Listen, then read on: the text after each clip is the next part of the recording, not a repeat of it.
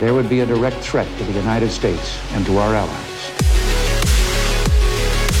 Requiring a full retaliatory response, we must stop the terror. Senseless act of violence. Safeguard the lives of American citizens. The United States should take military action. Help plan coup d'etat, not here, but you know, other places. I am a revolutionary. Bienvenidos a este capítulo bonus de Intervenciones Gringas. Es un podcast y tiene slides. Aquí exploramos todas las invasiones, bombardeos y golpes de Estado que hizo Estados Unidos para construir su imperio. Mi nombre es Jeremy, mis pronombres son EA o they, them, y mi copresentadora. Hola, yo soy Tess, mis pronombres son ella o she, they. Sí, y hoy tenemos un bonus histórico de que estoy uh, muy emocionado para presentar. Este, justo escucharon una voz extra al fin de música de intro. Uh, ¿Reconociste esta voz, Tess? Eh, no. Cuéntame un poco. Eh, sí, este, bueno, eso fue la voz de Fred Hampton, uh, que es una de las figuras que vamos a hablar hoy. Uh.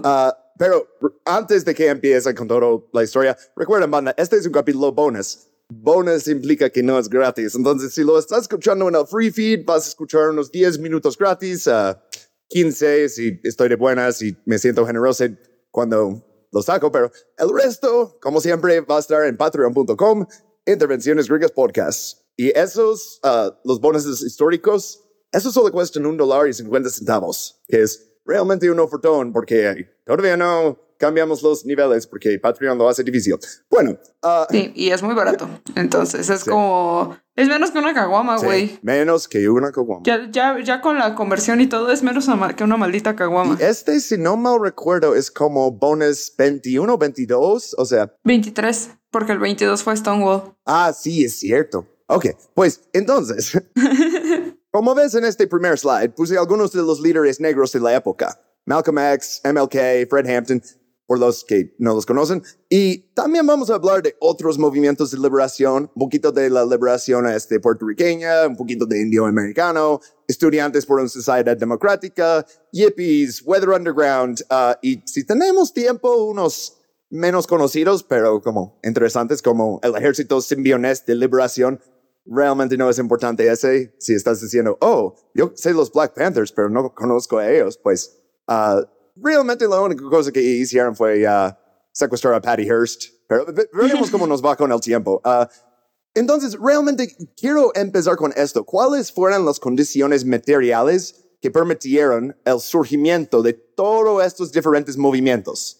¿Por qué en los 60 la gente joven, la gente negra, la gente puertorriqueña, todo, pensaron que, ok, sí podemos retar al gobierno. Uh, antes de que empiece con todas mis opiniones, Tess, ¿qué opinas tú? Uh, pues eh, es muy bueno que hayamos grabado ¿no? Tan, eh, estos dos bonos en este mes porque van muy de la mano, porque justamente Stonewall este, fue al final de la década de los eh, 60, ¿no?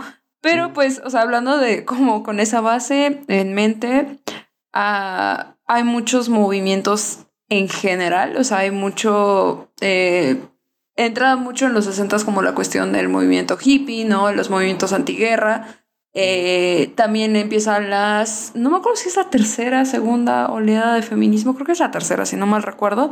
Eh, que sí, creo que es la tercera. Sí, porque creo que la, o sea, la primera eran los votos, la segunda creo que son las universidades y la tercera es la emancipación sexual. Algo así era, sí. según yo. Pero entonces, eh, ¿qué fue para provocar todos estos movimientos? O sea, ¿qué, este, por, por, qué pudieron hacer eso en ese entonces? ¿Qué opinas?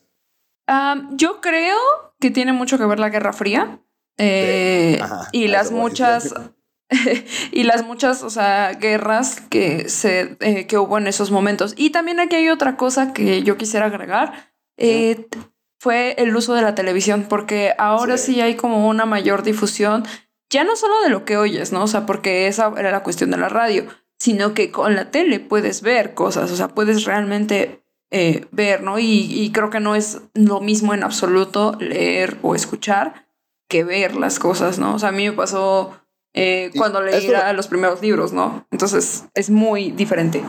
esto me da una buena transición para hablar de el principio de la década, porque uh, muchos este, análisis dicen que Nixon perdió su elección contra Kennedy en 60 uh, porque se veía mal en la Cámara. Pero bueno, John F. Kennedy entra, ¿no? Y también una cosa más de la Guerra Fría, o sea, los que nacieron como después o durante la Segunda Guerra Mundial, ellos ya están llegando a la edad de mayoría, ¿no? O sea, Sí. para 66, 67, ya están en universidades y así. Y ellos han visto, oh, pues mi papá peleó en esta guerra y su, ah, su papá peleó en esta guerra.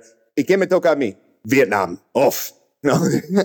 como Sí. la, o sea, como la idea de unidad nacional está mm, cayendo. Pero, ok, primera mitad de la década, entonces 1961, Kennedy dice que vamos a mandar a un estadounidense a la luna antes de que termine esta década, ¿no? Este, y también dijo que iba a traer la paz mundial. Ah, entonces, cuando lanzó el plan que fue diseñado bajo Eisenhower de invadir Cuba, o bueno, de que exiliados cubanos iban a invadir Cuba, Kennedy lo lanzó, pero ah, medio half-assed, o sea, como que no bombardeó a Cuba, no este, puso la Marina a toda su disposición. Y ah, pues mucho de la comunidad de inteligencia le culpó por eso. Y entonces en 62 le propusieron Operation Northwoods. Y esto fue un plan para, y no estoy inventando eso, pueden buscar los documentos, secuestrar aviones y chocarlos contra edificios y luego culpar a comunistas cubanos. Y no les permitió hacer eso porque supuestamente el presidente decide todo lo que hace la CIA. También él y su hermano empezaron a investigar la mafia y las conexiones entre la Cosa Nostra y el FBI. Un día en Dallas su cabeza nomás explotó. O sea, yo soy de la teoría porque no había ningún tirador, no es que había uno o dos o tres, no, había cero, nomás su cabeza hizo eso, mágica. Sí, sabes, como eso de la combustión espontánea, ¿no? Que de repente eh, la vida, el destino, el universo te escogen para que tengas mala suerte y ya sabes, ¿no? Casual mientras vas con tu esposa embarazada en un coche te explote la cabeza, nada que ver eh, todo lo que ya hemos, bueno, has mencionado, ¿no? Sí. Y si esto no fuera parte de lo que va a estar en el preview, pondría aquí este, la canción Bullet de los Misfits, pero es que nos van a dar un copyright strike, pero... Ah, entonces, esto también, o sea, quita bastante inocencia del país, ¿no? O sea, este primer asesinato, va a haber muchos más en esta década, ¿no? Pero ese, Sí. o sea, habían asesinado a Lincoln, ¿no? Y Garfield y este, ah, Taft, no, not Taft, ah, uno más, que Chester. Arthur. Bueno, habían asesinado presidentes antes, pero nunca grabado en película y luego, o sea, eh, si buscas el Zapruder film en YouTube, te hace hacer clic para que tengas 18 años. Sí, de hecho, eh, es justo lo que te iba a decir. O sea, sí mataron presidentes antes, pero nunca lo habían hecho como eh, tan a la vista de la gente y, y tan fácil de que la gente se enterara porque fue televisado, ¿no? O sea, Ujú. Aunque como esta grabación no fue televisado al principio, nomás era un reporte, pero televisado en vivo fue el disparo de uh, Lee Harvey Oswald por Jack Ruby. Eso sí fue Oh. en vivo. Este, Wow. Bueno, este, entonces llegamos al primer medio mandato de Lyndon Johnson, porque si eres vicepresidente y asesinas al presidente, tú terminas su mandato y luego todavía puedes tener dos más legalmente. Ah, o constitucionalmente, como sea. Ah, pues él, Lyndon B. Johnson, o LBJ, como le voy a decir, porque es más fácil, sí. Ah, según yo, es el único presidente gringo en enseñar su pene a reporteros durante una rueda de prensa. Wow. Tú no estabas en el podcast para cuando contamos esa historia, ¿no? No, no, lo Este- recordaría. Preguntaron por qué estamos en Vietnam y sacó su pene y dijo, esto es porque, pues Por mis huevos. presumiendo Jumbo, porque sí, tenía un apodo, Ay, no mames, eso sí lo recuerdo. Sí. Este, ah, pues él estaba firmando leyes como el Acta de Derechos de Votar, Acta de Derechos Civiles, y por eso en los libros de texto que tenía y también en toda la mitología liberal, nos enseñan que, oh, LBJ era uno de los buenos, ah, pero sí, ok, invadió a República Dominicana para apoyar al gobierno golpista ahí, ah, y luego Operation Power Pack, así se llamaba, fue tan exitoso, exitoso para vampiros, que uh, LBJ des- decidió seguir con estas intervenciones anticomunistas porque son tan populares y fáciles de ganar. Pero esta vez, y aquí también pondría este Fortunate Son o algo, pero nah, copy este. Vietnam! este, Es importante señalar aquí que Vietnam no fue un proyecto completamente de LBJ. Literal de la uh, fin de Segunda Guerra Mundial, Estados Unidos ya estaba ayudando a Francia en su guerra ahí. Sí. Para, para el fin de la guerra en 54 estaban pagando 80% del costo de la guerra francesa. Wow. Uh, y es el mismo año que, ok, Dien Bien Phu, todo uh, se retiran, ¿no? Y empiezan a, a meter principio boinas verdes para en, entrenar a gente, ¿no? Pero uh, LBJ aumentó muchísimo esa participación. Y justo ahí terminamos la vista previa. Lo siento, banda, pero por los que están escuchando en YouTube, pueden ver el siguiente slide.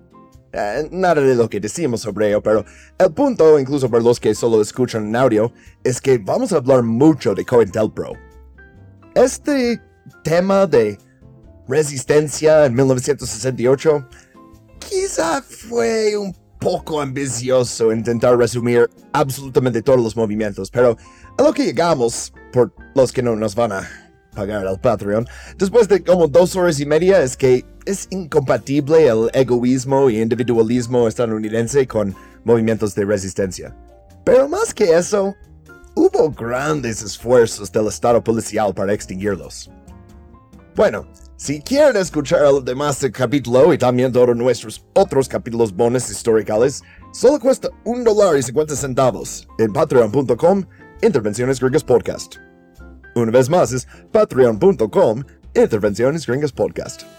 Un dólar y 50 centavos, o sea, el dólar sigue perdiendo su valor, aún no cambiamos el Patreon a una de las monedas de BRICS.